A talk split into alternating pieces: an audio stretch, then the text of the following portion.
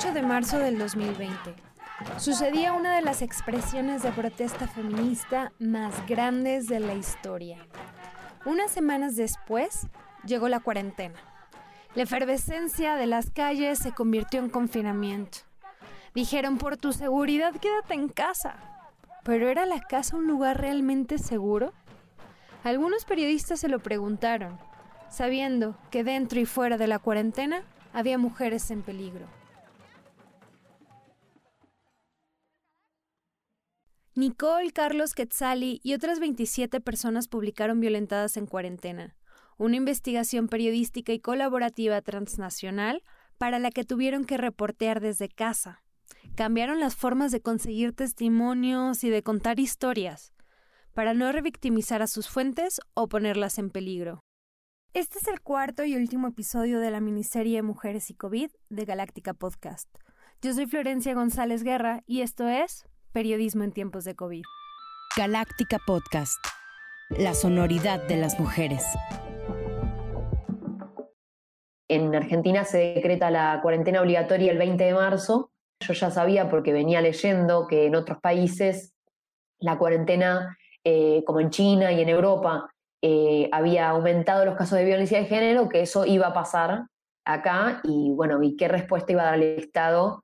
Ella es Nicole Martín. Yo soy periodista de investigación argentina, eh, periodista feminista y así me declaro porque todos los temas en donde profundizo tienen que ver con una perspectiva de género.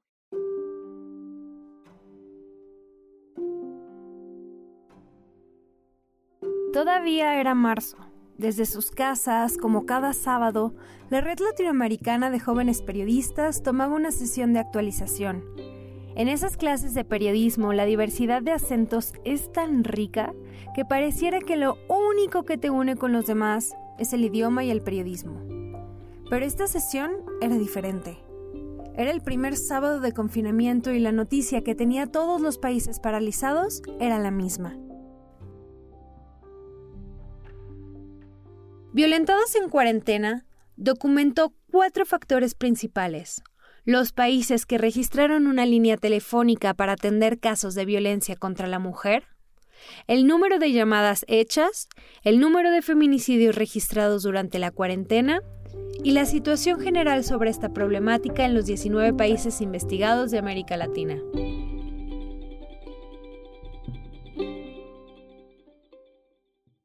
O sea, era como una manera de patalear y de alegar y de rasguñar y, de intentar hacer algo por esto que nos dolía a los dos, que le dolía también a Quetzal y que veíamos que otras personas de la red y siendo periodistas y en otros países, en otras latitudes, estaban sintiendo como nosotros. Pues primero fue eh, entender cómo hacer esta investigación porque pues ninguno había coordinado un equipo tan grande. Mi nombre es Carlos Mayorga, tengo 21 años, soy periodista en Bogotá, Colombia. Eh, soy miembro de la Red Latinoamericana de Jóvenes Periodistas. La investigación surgió después de que en esa sesión de aprendizaje, Nicole comentó que había comenzado a investigar el tema, después de un intercambio de mensajes entre colegas periodistas y evidentemente gracias al apoyo de la red LATAM. Eh, conformamos una, un equipo de coordinación donde estábamos eh, Ketz, Carlos, Alma y yo, Alma como diseñadora y programadora del, micrositio. Y desde ese momento empezamos a coordinarnos por videollamadas. El equipo estaría conformado por 28 integrantes de la red de jóvenes periodistas y dos periodistas aliadas de la comunidad global Chicas Poderosas y 18 ilustradoras, quienes lograron retratar una parte de la violencia de género desde el confinamiento en 19 países de América Latina. Entonces, como que lo que, lo que priorizamos con Nicole es vamos a hacer un texto un texto donde se pueda contar que la violencia de género está atacando a Latinoamérica a partir de los aislamientos por, por, por la COVID-19 justamente lo que queríamos era visibilizar esta problemática, ver y comprobar que sí se estaba incrementando la violencia contra las mujeres a partir de que estaban en aislamiento con sus agresores. Ella es Xochiquetzali Rosas, periodista y codirectora de Factual y Distintas Latitudes, y es quien coordinó la investigación. Entender que no es un problema privado de una mujer, de una situación, de un loco, como también tantas veces se apunta, que fue, era un loco el que hizo esto o lo otro, sino que es una situación estructural.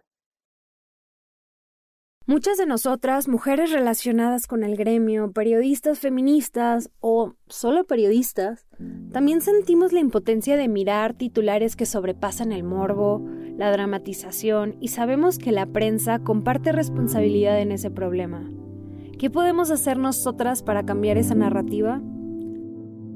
La propuesta de Nicole era urgente para tratar de entender lo que venía como el resultado de la pandemia y de que el eco de la comunicación de los gobiernos en muchos países de Latinoamérica seguían con el quédate en casa, a pesar de lo que las Naciones Unidas habían denominado como una pandemia a la sombra. Porque la violencia de género que acontece contra mujeres normalmente eh, viene una afectación muy grande a los sistemas eh, familiares, puntualmente sus hijos, en los cuales tienen que salir de sus casas con los niños. La casa ha dejado de ser un lugar seguro o tal vez nunca lo fue, como dice en el texto. En el micrositio de la investigación se lee. La pandemia del coronavirus transgredió límites y fronteras de todos los países del mundo y puso en evidencia la necesidad urgente de elaborar estrategias para garantizar la salud y la seguridad de la población. Así también expuso los hilos más finos de la sociedad. En una cuarentena que se supuso un beneficio general, Muchas mujeres se encontraron solas o con niños y niñas encerradas con sus agresores. Entonces, cuando Nicole y Carlos llegan con la propuesta de esta investigación, pues obviamente nos, nos pareció que quedaba perfecto con todo lo que ya venimos haciendo y decidimos que una de las patas iba a ser encontrar testimonios de referentes que nos hablen de soluciones estructurales contra la violencia de género. Pensábamos con Carlos en referentes, referentas que nos puedan hablar desde sus propias experiencias de cómo abolir la violencia de género. La antropóloga feminista Rita Segato y la periodista salvadoreña Laura Aguirre fueron algunos de esos referentes. Bueno, la perspectiva feminista, por ejemplo, nos ayudó a entender rápidamente que más allá de que hubiera sido interesante contar las historias de la violencia en primera persona, no podíamos caer como periodistas en la revictimización de esas mujeres. Entonces, no solamente esa persona quizás no consiguió una respuesta en el Estado, no, no pudo obtener justicia, quizás hasta sigue viviendo con, su golpeador o con, su violen, con, con la persona que lo violentó, sino que además viene un periodista a decirle que pase por toda esa situación otra vez para en pos del periodismo. Wendy Figueroa, directora de la Red Nacional de Refugios en México, explica que las llamadas para pedir información o para alertar sobre una posible agresión en casa aumentaron 80% desde los inicios de la pandemia. Por cierto, esta línea de atención es una iniciativa de la sociedad civil que ha funcionado para subsanar las carencias del Estado mexicano y la primera etapa las mujeres hacían llamadas o se contactaban con nosotras para justo identificar que estaban eh, muy probablemente en una situación en que se iba a incrementar la violencia si es que su pareja, su esposo también eh, tenía que estar en casa, ¿no? Pero después de esas dos semanas ya las llamadas eran de estoy viviendo una situación de violencia, él me agredió, él está agrediendo a los niños y a las niñas. Hacer una investigación colaborativa y transnacional durante una pandemia no es fácil. Una vez iniciado el trabajo, no pasó mucho tiempo antes de que los jóvenes periodistas se dieran cuenta de que obtener y tratar de acomodar la información no sería sencillo.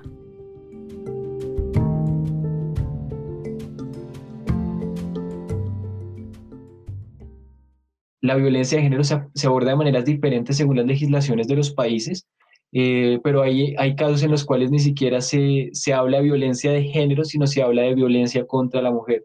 Y creo que también hace un poco etéreo lo que es la dimensión de esta problemática. No solamente hacia la violencia contra la mujer, sino la violencia de género, es decir, hacia otras identidades de género que también están padeciendo por, eh, por el hecho de que es una identidad masculina la que ha imperado siempre y la que ha tenido el poder y los privilegios, siempre. Me parece que fue muy importante que la mayoría de las periodistas que, colaboremos seamos mujeres, que hablemos sobre al principio de la investigación, si queríamos que, fuéramos, que fuera por violencia contra la mujer, por violencia por razones de género, qué era esto, qué era lo otro. Ya como también lo explicaba Carlos, esta forma de interpretar termina siendo un eufemismo del problema porque no solo ataca a las mujeres, sino que es un problema estructural que afecta a los niños, niñas y otras identidades. La metodología de la investigación también fue un conflicto. Era, era una búsqueda con distintos formatos, en donde cada país tenía su propia forma de, de entregar estos datos sobre este punto, Xochiquetzali explica más. Pues tampoco hay acceso a datos oficiales, ¿no? Por parte de los periodistas. Entonces es, es muy difícil acceder a esa información y cuando se llega a esa información es a través, por ejemplo, de organismos independientes, de organizaciones civiles, de organizaciones feministas, de organizaciones de mujeres, que ellos son esas, ellas son, perdón, las que se encargan de hacer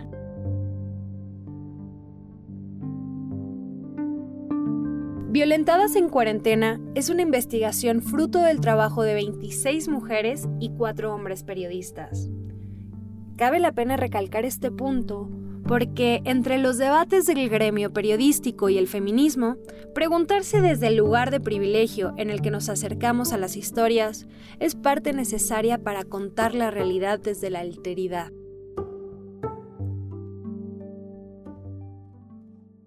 Entonces me parece que es muy importante, también me parece que fue muy importante que la mayoría de las periodistas que colaboremos seamos mujeres, eh, también fue muy importante que, hayan varones.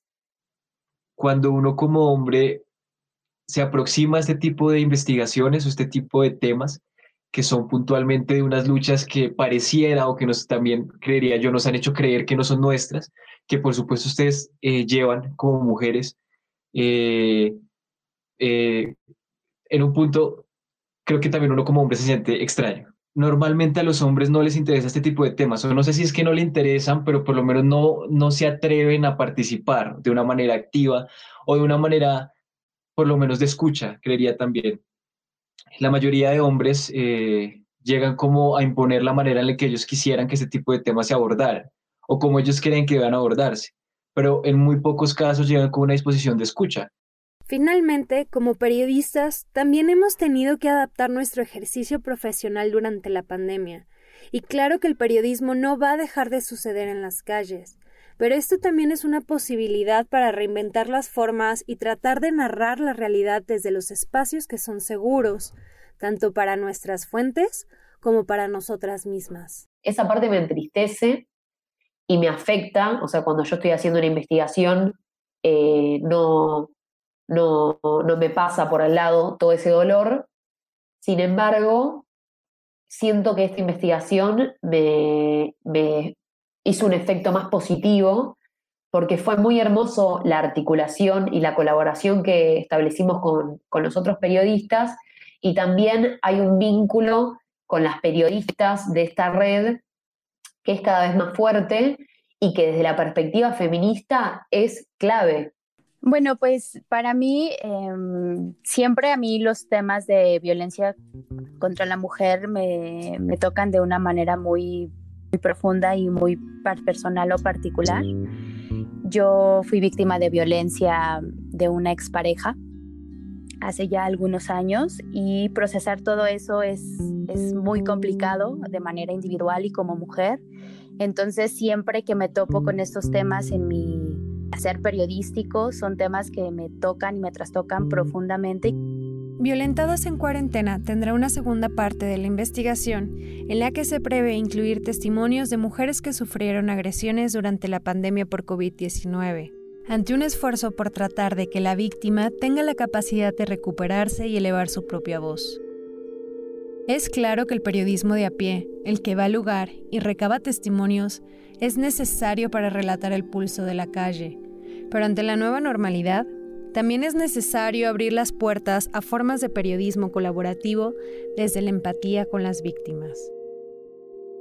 Este es un sistema que tiene un montón de deficiencias, que está construido sobre la desigualdad y legitimado sobre la desigualdad, y la única respuesta que realmente podemos ofrecer como periodistas es articularnos entre nosotros, es poder dar contexto,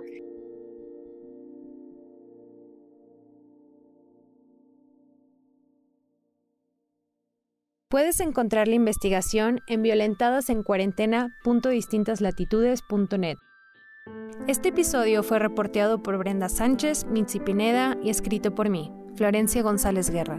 La pista sonora de Galáctica Podcast es trabajo de Nirvana Guerra. Lucía Canjura, Ilse Urquieta, Naili Mujica, Florencia González, Brenda Sánchez y yo formamos Galáctica Podcast, la sonoridad de las mujeres. Síguenos en Instagram, Twitter y Facebook como Galáctica Podcast. Violentadas en cuarentena es una investigación de Nicole Martín de Argentina, Selma Sarabia, Luna Hanover de Chicas Poderosas Bolivia, Cintia Mamani de Bolivia, Evandro Almeida de Brasil, Josefa Barraza de Chile, Carlos Mayorga de Colombia, Samara Díaz de Colombia, Floribet González de Chicas Poderosas Costa Rica, Liz Oliva de Cuba, Darcy Borrero de Cuba, Johan Rodríguez, de Cuba, Carla Crespo, de Ecuador, Génesis Anagono, de Ecuador, Carmen Valeria Escobar, del Salvador, Melisa Rabanales, de Guatemala, Miranda Mazariegos, de Guatemala, Fátima Romero, de Honduras, Aranza García, de México, Sacnicté Calderón, de México, Katia Rejón, de México y Mariana Mora, de México. Ian Cavazos, de México, Noelia Gutiérrez, de Nicaragua, Micaela Cataneo, de Paraguay, Alejandra Taís, de Perú, Milagros Barrios, de Perú, Paola Santiago, de Puerto Rico, Laura Rodríguez Saba, de República Dominicana, Tatiana Oviedo, de Uruguay, y María Laura Chang, de Venezuela.